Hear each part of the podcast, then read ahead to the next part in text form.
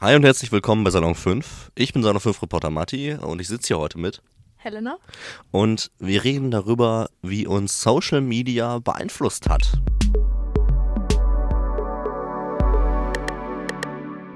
Was denkst du denn? Hat dich Social Media beeinflusst? Ich denke schon, vor allem wenn es so zu Äußerlichkeiten kommt, also so, ja, das Aussehen und so weiter, da wird man schon viel beeinflusst und auch teilweise echt viel unter Druck gesetzt durch Influencer oder was weiß ich nicht und äh, dann einfach so falsche Werte und Ideale, die übermittelt werden, die man dann versucht irgendwie nachzuahmen und äh, es aber gar nicht so einfach ist, weil das halt vieles auch nicht echt ist und mhm. ja. Ich glaube, das ist ein Ding, das kam nicht erst durch Social Media, mhm. ähm, aber Social Media wirkt dann praktisch wie ein Verstärker dafür, mhm. glaube ich. Mhm. Weil du halt einfach viel schneller an Social Media rankommst, mhm. an jetzt weiß ich nicht, irgendeine Zeitschrift, wo du dann diese Ideale gezeigt bekommst. Mhm. Also es ist, glaube ich, ein Problem, das sich sehr verstärkt hat, seit es Social Media gibt. Total. Wo wir auch, glaube ich, nicht drum rumkommen, oder? Mhm. Was heißt drum rumkommen? Ich denke, man muss auf jeden Fall darauf aufmerksam machen, dass nicht alles, was man da sieht, der Realität entspricht. Und ja, auch vor allem dann auch auf sich selbst aufpassen, dass man da nicht irgendwie, weiß ich nicht, auch in andere Dinge verleitet wird, die dich mental und körperlich kaputt machen. Ähm, das ist natürlich schon schwierig, aber da hat man auch eine große Eigenverantwortung, finde ich, ist leider einfach so. Mhm. Meinst du, man kann das schaffen, diese Eigenverantwortung zu trainieren bei Leuten? Tja, was heißt trainieren? Ich finde, es muss auf jeden Fall mehr darüber informiert werden mhm. und auch, dass es mehr Realität gibt quasi auf Instagram Instagram und so weiter, dass die Leute einfach zeigen, so, das ist ein Filter oder das ist eine Pose oder das ist, weiß ich nicht, ein ärztlicher Eingriff, sowas ja. halt, ne? Und dass dann auch jüngere Leute davon erfahren, weil man vielleicht jetzt mit, ich sag mal, 13, 14 so um den Dreh noch nicht so ganz mhm. weiß, wem oder was man glauben kann und was vielleicht keine so gute Quelle ist. Ja, das stimmt schon. Wo ich dann so ein bisschen das Ding sehe, ist, dass es, ja, es funktioniert ja jetzt gerade nicht wirklich mhm, gut, mhm. auch wenn einige einige schon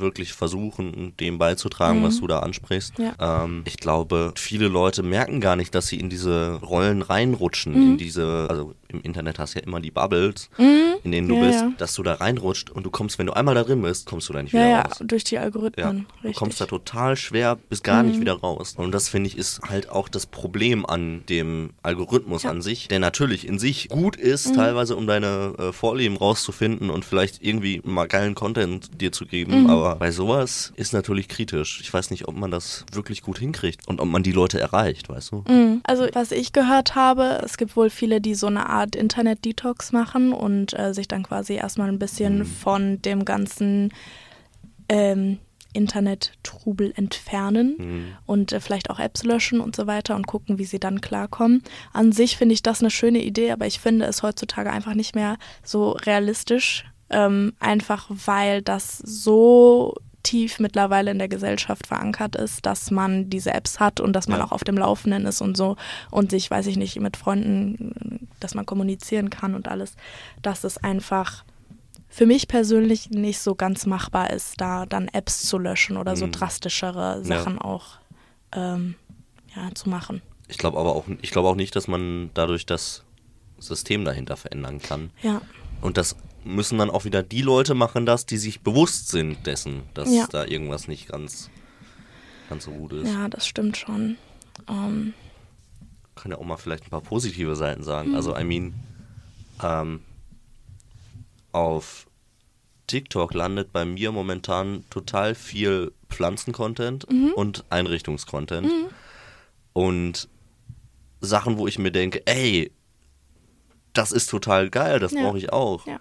Ähm, also Sachen, wo ich mir denke, das ist beeinflusst von TikTok. Mhm. Ich habe mir ein Tattoo stechen lassen mit einem Motiv, das ich auf TikTok gefunden mhm. habe. Also so ist es nicht. Ja.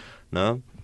Ähm, und ich glaube nicht, dass man da nur Kritikpunkte nehmen kann. Ja, also ich finde auch Social Media gerade ganz schön einfach, weil man sich für jedes Thema Inspiration suchen ja. kann. Ne?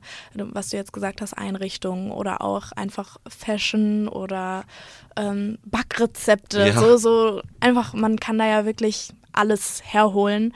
Aber ich denke, dass jedes einzelne dieser Themen einfach auch eine Schattenseite mit sich trägt. Natürlich. Also zum Beispiel dieser Fashion-Content, da habe ich halt jetzt gemerkt, vor allem ähm, diese ähm, die Normalisierung hm. Normalisierung. Ja. ähm, von Konsum in Hm. diesem Ausmaß, wo dann wirklich teilweise da ähm, Influencer stehen, die sagen, okay, ich habe jetzt eine Bestellung für 1000 Euro gemacht, was halt unrealistisch ist Mhm. für, ich sag mal, für einen Großteil, vor allem von Jugendlichen, die Ja, entweder Minijobs machen oder vielleicht gar nicht arbeiten gehen, so, ähm, das kann man nicht stemmen. Und das, ja, da wird dann halt ein, ein Leben vorgelebt, was man gerne hätte, was aber nicht erreichbar ist. Mhm. Und dann kommt das wieder zu diesem Jahr, ähm, man fühlt sich schlecht oder man fühlt sich so, als wäre man nicht genug oder sowas. Und ich Ja, denke, stimmt. dass jeder irgendwo davon betroffen sein kann. So einmal Jugendliche mit äh, den Sachen, die ich gerade aufgezählt habe, Fashion und so weiter. Ne?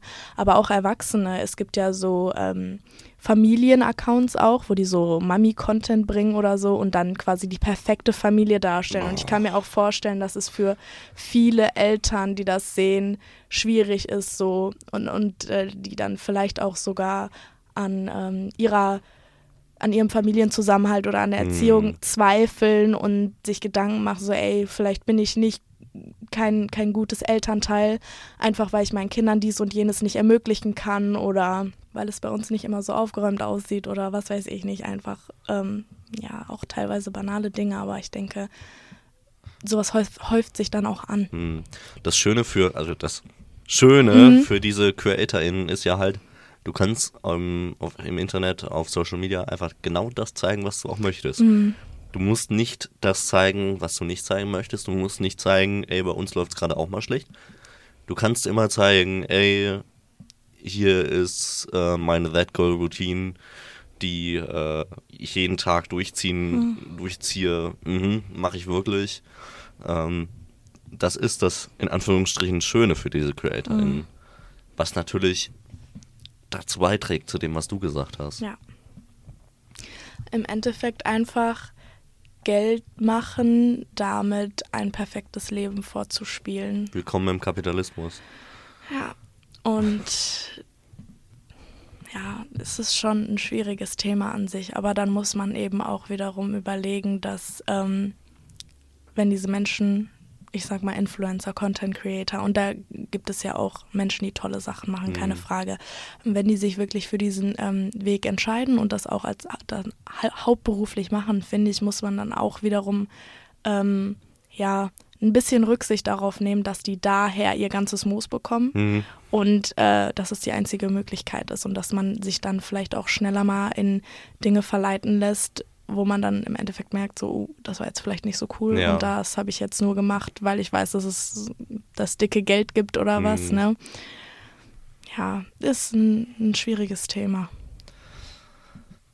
Ich finde es schwierig, da auch jetzt irgendwie zu bewerten. Mhm. Ähm, ich glaube, man kann da echt schlecht bewerten, ob das jetzt kategorisch Social Media scheiße Mhm. oder ultra toll. Ja. Ähm, das ist immer so das Ding. Und ich glaube, wir haben das ganz gut angesprochen, dass es da diese tollen Seiten gibt, wo man Inspiration findet, ähm, Sachen findet, die einem das Leben erleichtern, wo man Spaß dran hat, Ja. von denen man so niemals gehört hätte. Ähm, aber es gibt halt diese riesigen Gefahren. Ähm, aber das brauchen wir auch unseren Zuhörern eigentlich relativ wenig sagen. Ja, ja, klar. Das ist relativ klar, denke ich. Für mehr Meinungen von anderen Jugendlichen bleibt jetzt gerne dran. Ich würde sagen, dass Social Media und generell InfluencerInnen vor allem früher einen großen Einfluss ähm, auf mein Leben hatten, wenn irgendwie jemand eine neue Produktlinie rausgebracht hat oder Bilder gepostet hat vom Urlaub oder so, dann ähm, wollte man unbedingt ein Teil davon sein. Und ich glaube, es ist super wichtig für total viele Jugendliche eben zu wissen, dass ähm, auch auf Social Media eben gefiltert wird und nur die besten Momente ähm, des Lebens quasi gezeigt werden. Das ist oft der Fall, nicht immer, aber des Öfteren ähm, posten InfluencerInnen eben nicht die Lows ihrer, ihres Lebens und deshalb finde ich es eben super wichtig, ähm, diese Einsicht zu haben, denn seitdem ich das verstanden habe, freut man sich für die Person und ist so, oh, okay, wie schön, dass ähm, dieser Influencer oder diese Influencerin ähm, gerade im Urlaub ist oder ein neues Projekt gestartet hat. Aber man weiß halt eben auch, dass das nicht das Einzige ist. Und ähm, ich glaube, das kurbelt eben auch so die Realität in Social Media etwas an, wenn man sich dessen bewusst ist und ändert demnach auch die Wahrnehmung auf Beiträge.